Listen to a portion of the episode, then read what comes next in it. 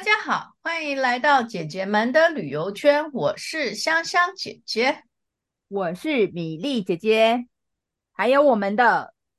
糖果姐姐。大家好，对，自己说吧。对，这一集要接续我们上一次就是蓝皮文博号的故事。上次讲的是车厢，那我们这次要来讲景点喽。我们刚刚有提到说我们停了两个站嘛，那再加上我跟糖果姐姐，其实到。呃，到宜兰去，其实有去小小走了一下那附近，就是时间没有很长啦，就是大概逛了一下，所以我们就这一集就来讲说我们呃到呃这三个地方，宜兰头城跟那个瑞芳这几个点，介绍大家去呃可以看好看的，那吃好吃的这样子。嗯，宜兰的部分啊，因为我们都在宜兰火车站附近逛嘛，那宜兰你到宜兰火车站，如果你不想走太远的地方，然后再让时间不够的话，它其实宜兰火车站本身就是一个观光景点的。然后它附近有很多，嗯，最有名的就是呃吉米，你知道，大家绘本绘本作家吉米，他的绘本的一些人物啊，都做成大型的公仔，然后展示在那边，呃，在火车站大概面对火车站右手边吧，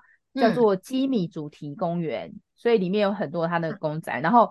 米莉姐姐因为采访，呃，因为这个公园已经三次、呃、很久了，然后我问 糖果姐姐，哎，我们可以去吉米公园逛逛。我本来以为她还不想去，结果。这位小姐居然没有去过你，要不要来？对，因为我是第一次去，所以我觉得很兴奋，因为看到那些吉米的那种，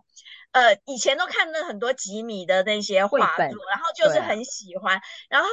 也看过朋友拍照，但是从来就不知道那个在哪里，所以这一次也利利用这一次的这个机会，然后让我可以实际的看到以前人家照片里面的那一些那些图案，然后我就觉得很兴奋，然后每一每个地方我们就。就是把所有的那些，我们都把它就是都拍了一遍，这样子。嗯，对啊。走了多久啊？那很近哎、欸，他就火车站走过去，不用出来，不用一分钟吧？对，一分钟，一分钟。对啊，哦，对啊，不会，你不会也没去过吧，香香姐姐？经过。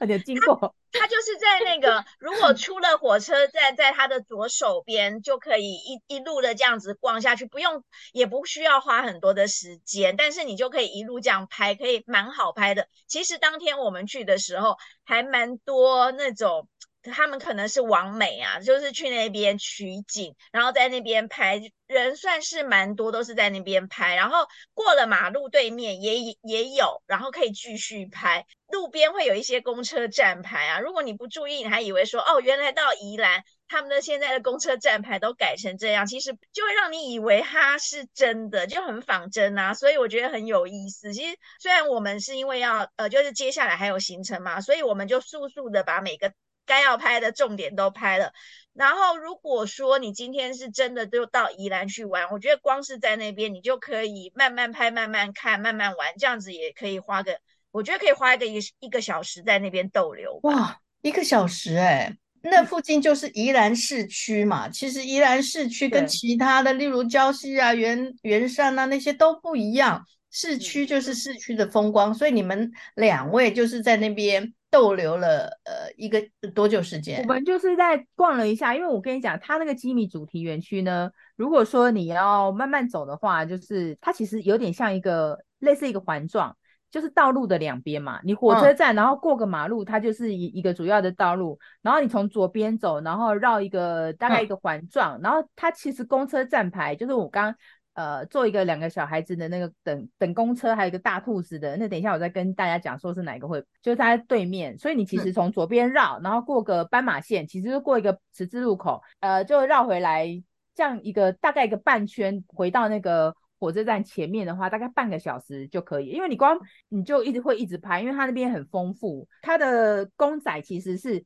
截取几米几个主主要的绘本的人物去设计的嘛，包括向左走、向右走的那两个女生、哦、有没有？嗯嗯，糖果姐姐也是，还跟他们俩一起合照，嗯、因为她那个公仔很大，她、嗯、大概有一个半一一一个人半高吧，就是男生跟女生就设计的很传神，就是背对背的走嘛，因为男生跟女生永远都是遇不到，一个习惯右走，一个习惯左走，所以他们是背对着这样，所以你去拍照的话。就是它其实公仔做的很活灵活现的这样子，然后另外还有我刚刚提到的那等车的那两个小孩是吉米的绘本叫星空，那米粒姐姐还要跟他合照哦，嗯、就是星空里面两个小一一小女生、小男生，然后还有一只大大的兔子，这样，他就做那个公仔在那边，好好多人很爱跟他们拍照，就不能免俗的，一定要跟那两个小孩子跟那个大兔子拍照，这样子，就还有那个啊。嗯行李箱有没有？行李箱，对，行李箱的呃取材是来自于它的呃地下铁这个绘本哦，地下铁啊，对不对？因为你要可能要旅行或什么的，所以它那边有很多各式各样的行李箱，很大哦。有一个行李箱大概我看可能有两三公尺高的那种大型的行李箱。哎，可是刚刚画面看起来是那个小小的，那个是小的，那是小的，哦、那是比较还有另外一个比较大的直立型的，嗯，它那边有很多。很多形状的那个行李箱，就是都都拍不完这样子啊。然后还有一些那个在天上飞的鹿啊什么的，嗯、就是那种公仔，很很梦幻、很梦幻式的一个公仔。所以那边其实还蛮童趣的啦。那你们去吃了什么好吃的呢？那天大概逛了，就反正就走了那个呃搭铁那个叫什么？呃，还有另外就是除了那个等公车那以外，还有我觉得一个比较要提的，就是它火车站对面有一个非常非常大的那种钢结构式的一个，他们叫丢丢 挡森林啊，你还记得吗？糖果姐姐，就是一个很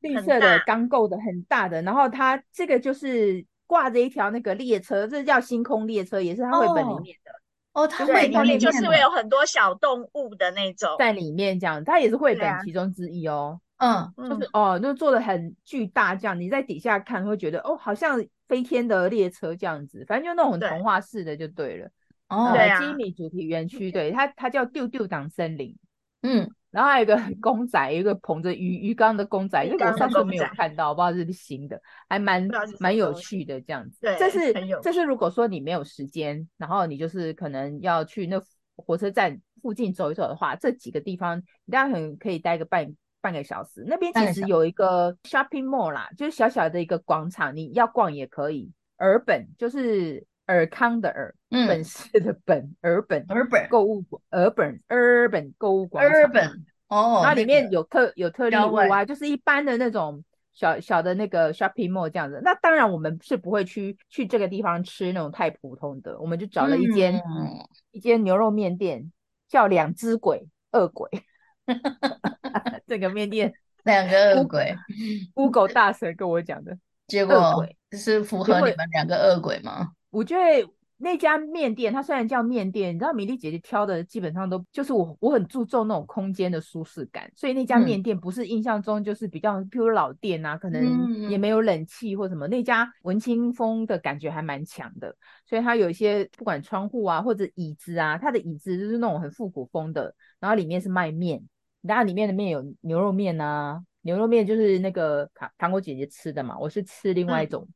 一种面，我我不能吃牛肉嘛。然后糖果姐姐觉得汤头还行嘛，对不对？对，肉还好、嗯。肉的本身还不过有点辣。你看糖果姐姐都会吃，都可以吃辣的，她觉得汤头有点辣。她就告诉你说它是呃原味，但是实际上它的汤头里面还是会有好像是花椒的那种辣，嗯、花椒的那种辣。所以它其实不太适合。如果说你带小朋友去，然后点呃原味不辣的，其实它还是辣的。嗯、对，可能就是这一点，就是要如果要去这家餐厅吃饭的话，就是还是要注意一下。可是基本上吃的空间感是还不错，也是大家就是有一些网友去的，对于空间感的那个评价是还蛮高的。然后我们在吃的时候在等，然后发现。糖果姐姐就眼睛东飘西飘，然后就 飘到有一家扛棒，她觉得很好笑，然后分给分享给大家。现在人取店名哦，真的是也不能讲无所不用其极，就是发挥那个创意，实在是令你觉得想不到。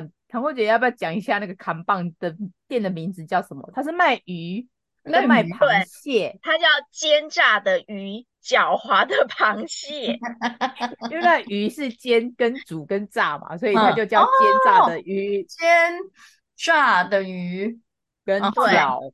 狡猾的狡猾狡就是那个狡狡猾，不是那个狡真的那个狡猾，嗯、不是讲人讲，而是脚很滑的螃蟹，然后就螃蟹就会跑掉。对，扛棒就这样子放在那边，我就觉得很好笑。台湾人取名实在是太厉害了。这是宜兰，我觉得要要吃啊。当然，如果宜兰附近车站附近非常多可以吃的。我，我记得有一个叫那个老吴炭烤啊，听说都是排队美食。它有什么咸呃咸的烧饼啊，还有什么胡椒饼啊。我我比较记得是这一家。哦，你可能有吃过吧？我是没有吃过那个、嗯、呃你讲的这个咸饼的东西，下次可以去尝尝看这样子。下次我们去那边定点旅游久一点。对，宜兰火车站，你你真的不用那个哦。因为我常常去嘛，所以其实如果大家没有什么交通工具，又没有什么接驳车的话，你宜兰火车站附近，你要半天一天都可以，甚至你要过夜也可以，因为那个蓝城精英就在火车站附近而已。哦，兰城精英的烤鸭很有名嘛，所以如果你要住的话，嗯、那边很适合，我极力推荐大家去住。对，哦，刚刚我们漏掉，就是在那个火车站对面的时候，那时候我们在拍照。吉米的那些设计，那个娃娃那些设计之后，嗯，我们就是意外的发现了宜宜兰那边的一个观光巴士，叫奇迹号。嗯嗯嗯，就停在那个公车站。对，就。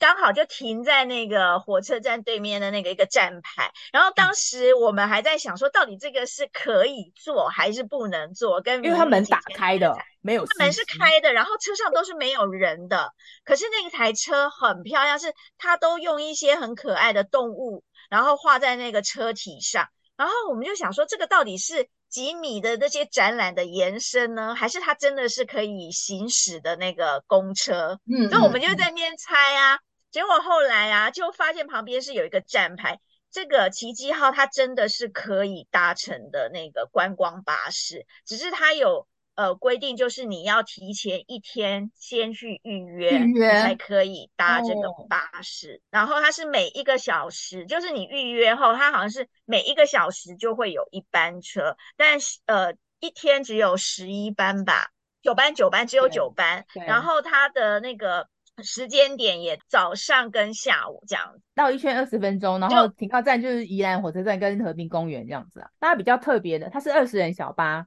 你不要把它想成像公车那种大巴士，大概二十人小巴这样。它比较特别的是，上面已经有三位乘客会永久的坐在，嗯、就坐在那里，因为就有有那个三个公仔、啊、小姐。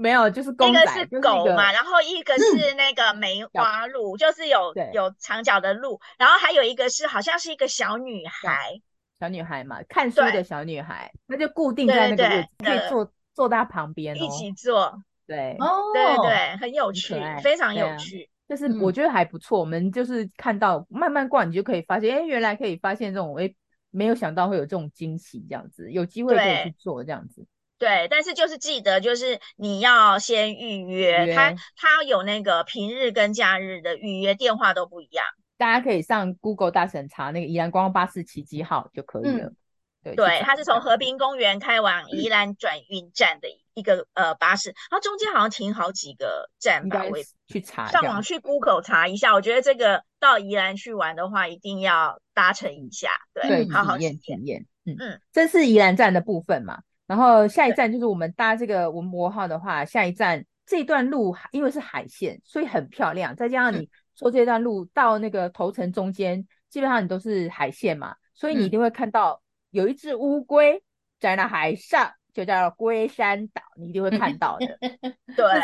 我觉得这是坐那个宜宜兰线火车最最棒的一个。然后那天我们去，天气又超级好。然后现在那个，嗯、因为它南洋平原很多稻田嘛，现在又是那种即将插秧的时候，所以稻田里面全部都是水。所以你沿途经过去，美丽姐姐有拍照，呃，拍那个 video，所以到时候可以剪片子给大家看。它整个那个雪山山脉就倒映在那个稻田里面。所以是倒映的那个好美，然后再加蓝天白云，很漂亮，就是整个水田就这样绵延不绝。那当然你还会看到一些比较呃乡村风的房子，因为那个沿线没有什么高楼大厦，所以你的视野是很棒的。就就这样，等于说这这是我们坐这个车整个风景上面的感觉啊。那到头城的话，大概应该我诶一个小时吧。它沿途会经过几个站，它可是它不会停啊，它会经过大溪啊或龟山或什么的，它的头城。会下站，那头城的话，这个行程时其实会安排一个小时去逛嘛，然后当地有安排那个导演老师解说，嗯、然后我跟糖果姐姐两个人下车，我们就跟着去走了一下头城老街。嗯、糖果姐姐因为那个地方我也常去，所以 糖果姐姐讲讲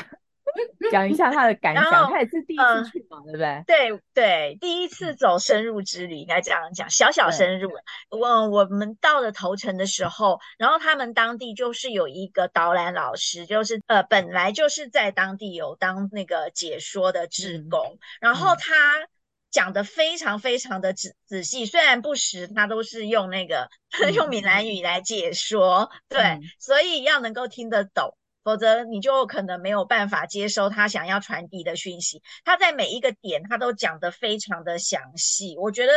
那种感觉很棒啊！就是你到了当地之后，不是只有搭火车，然后你还可以了解一下头城的那个当地的一些。介绍街景、啊，然后我记得那时候他带我们去走他们的那个头城老街，老街在老街里面走，然后他有呃带我们去看他们附近的什么什么庆祝对庆元宫，哦、对，然后那个好像也是百年的老庙，对，听说是很灵验的那个哎，宜兰的，对，他是拜那个好像是天上圣母，所以他他也有。针对这个部分做一个解说，然后很漂亮哦。我那时候还有拍他那个庙的整个，从它的一个牌楼大牌楼的一个大门，对，很漂亮。距离到它的整个的庙的本身的那个庙体，它还有很长的一段距离。嗯、可是，在那个地方拍照起来就很漂亮，嗯、而且因为当天天气好，刚刚米粒姐有说，所以整个的感觉就特别的舒服。嗯、对啊。然后视野也很宽，呃，糖果姐姐有讲，你看那个牌楼外面是马路，对不对？很早很早以前，庆元宫的前面其实是有船舶可以下来，是它是可以，它是有河河道的。时间久了，它变成慢慢淤迁。很早以前，在清朝时期，它其实是一条河道，所以人家呃下船啊，或者是运货啦，它是可以停到庆元宫前面的那那个地方的。呃，头城还有一个。一个名人的故居，那个还蛮漂亮的。糖果姐姐应该有看，就那间其实不能进去，可是你从外，因为它有围墙，大概半人高的围墙嘛，你只能看到它的屋顶啊。可是你就是透过铁门可以看到，它其实是一个以前蛮华丽的一个呃建筑啊。那它那个故居哦，那个故居叫卢转转祥，然后它的字怎么写呢？就是密字旁加一个赞成的赞，叫转。他是宜兰。第一届民选的县长，他那个地方好久，嗯、因为每个人经过说，他这个房子好漂亮，因为他是做那个和洋式的那个建筑。我跟你讲哦，他设计师是以前在那个呃日日本时期总督府里面的人设计的哦，嗯、对，那个时候嘛，所以你知道他的整个格局什么都还不错。他河阳，他是河阳风格，所以你站在外面会觉得哇，这个我们都在讲说哇，这个地方为什么不开放呢？为什么不开个咖啡厅 或者什么什么的就不行？因为它是私人宅地，它现在都还是私人的，哦、不是公家，所以都还没有。它比较特别是，它前面还有个大池子，糖果姐姐有印象吗？那个大大大池子好漂亮哦！那天天气又很好，你知道吗？水波无痕哦，所以旁边的那个白云啊、蓝天呢，全部都可以。对，就是那个房子啊，旁边的高楼全部都印在那个水里面，非常的漂亮。漂亮。它那个池子也有故事，它以前是，就是我刚刚不是讲清月宫，它以前有河道吗？嗯嗯。它刚刚那个池子以前是一个内港，叫头围港的内港，头城的头，然后包围的围，嗯，头围城的围港。那后来因为有那个山洪爆发，它那个呃那个港口就可能被淹没嘛。然后后来、嗯、后来那个卢卢展祥。他们那家就把它做成有点像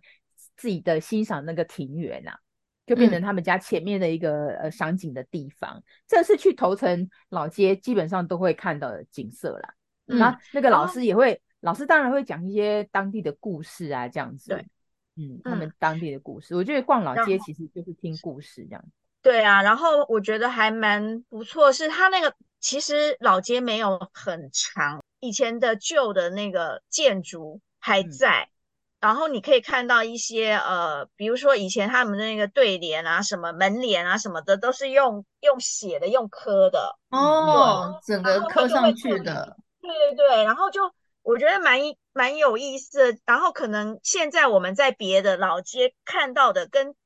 头城老街看到好像又有一点不一样。对啊，所以我觉得蛮有意思的。它不是像那种。三峡那一整条街全部就是老街，它只是一条老街里面可能保留两三栋，就是还有一些古时候，嗯、那其他当然有一些可能坐牢啊、处了什么的，你可以看到那种两三栋。那比较特别，他们以就是还是保留那种走廊之间有那种拱状的拱廊的那个廊道，这样子，就是桐城老街以前的那种红砖廊道那个味道了。大概有几间是这样，这是逛、嗯、逛的部分，我们这样逛逛下来。对，呃，它有些老屋就会可能有还是保留，有一些那个商家就进驻啦，就是卖一些咖啡啊，或者是如果有时间的话，可以去喝喝咖啡啊，嗯、或者是买他们的一些文创商品什么的，哦对对对之类的这样子。然后呢，逛了一个小时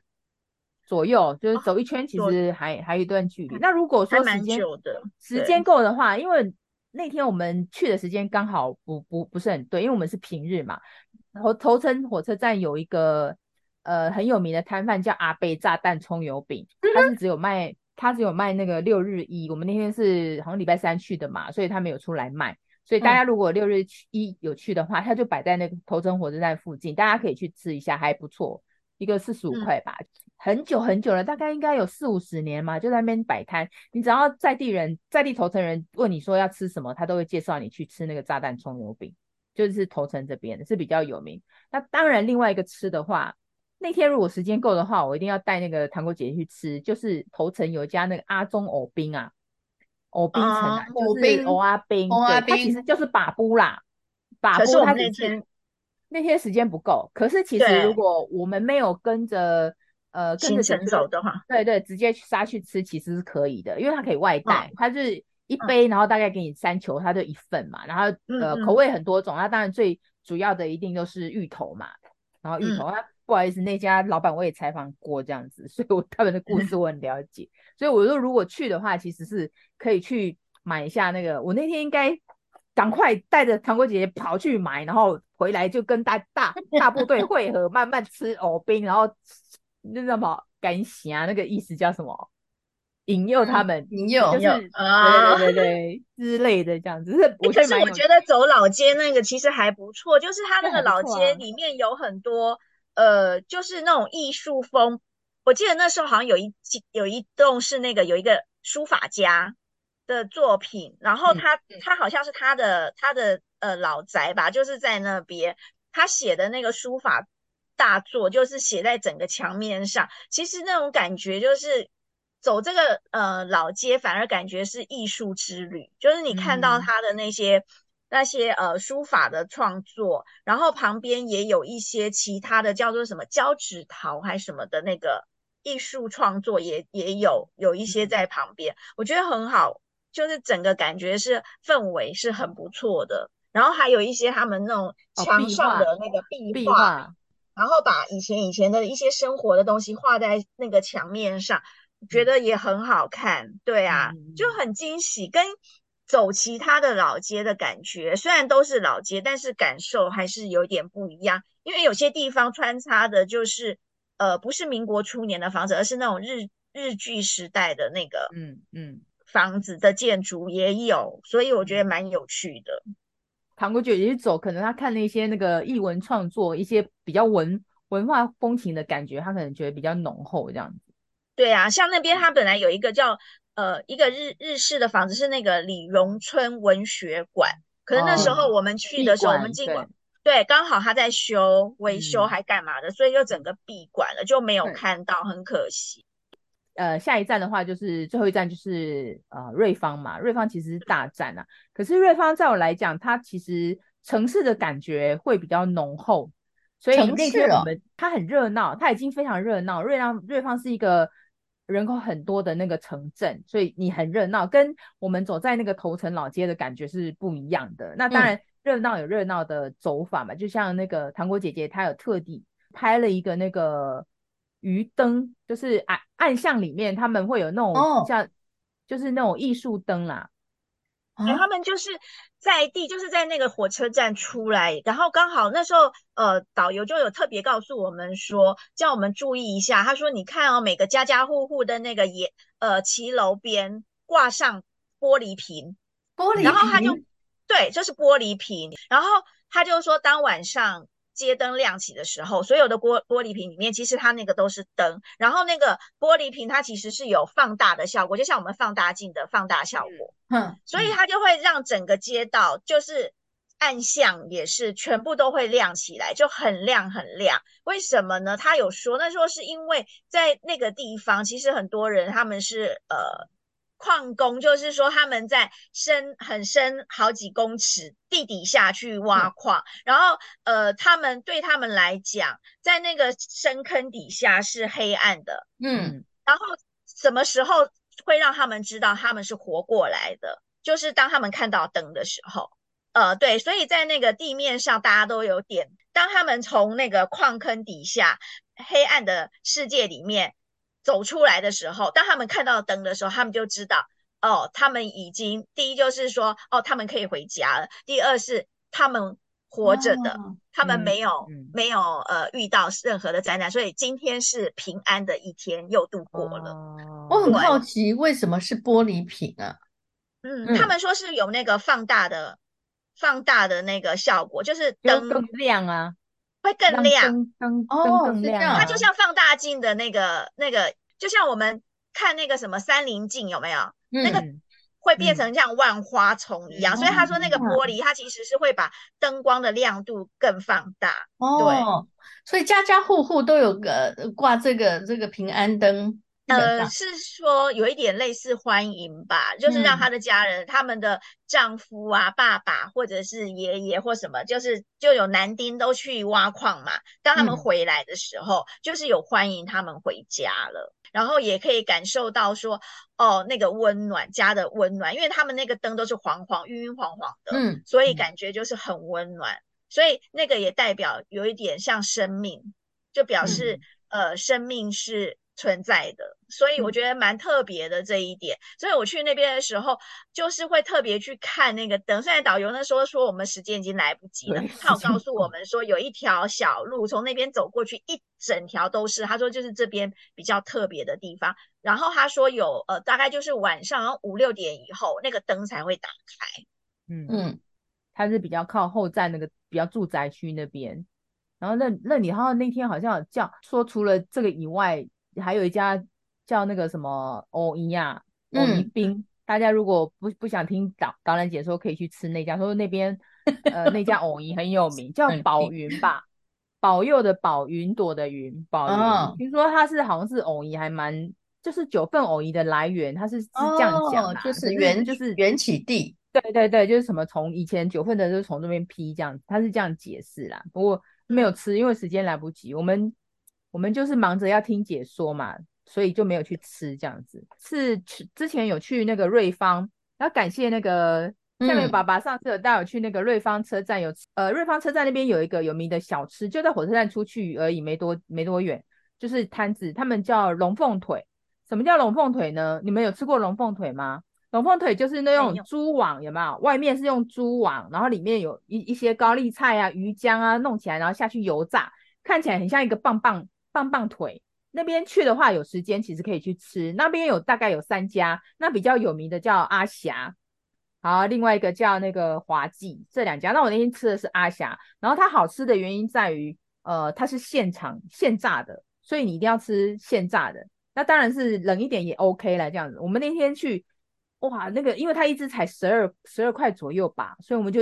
买个十只，诶，因为它很小只，大概。大概可能一个小小婴儿的拳头大吧，就不不不是不是很大，可是很好吃。那个也可以当呃下下课的点心，所以那边很多那种下课小小朋友啊，学生下课都会去那边买点心。我就觉得，如果你去那个瑞芳火车站逛，有时间的话，可以去吃这个小吃，还有去走那个糖果姐姐刚刚讲的那个暗巷。暗巷这个我真的是那次去才知道，不然我常常在走瑞芳，我也不知道他们那边有这样的一个故事，嗯、是还蛮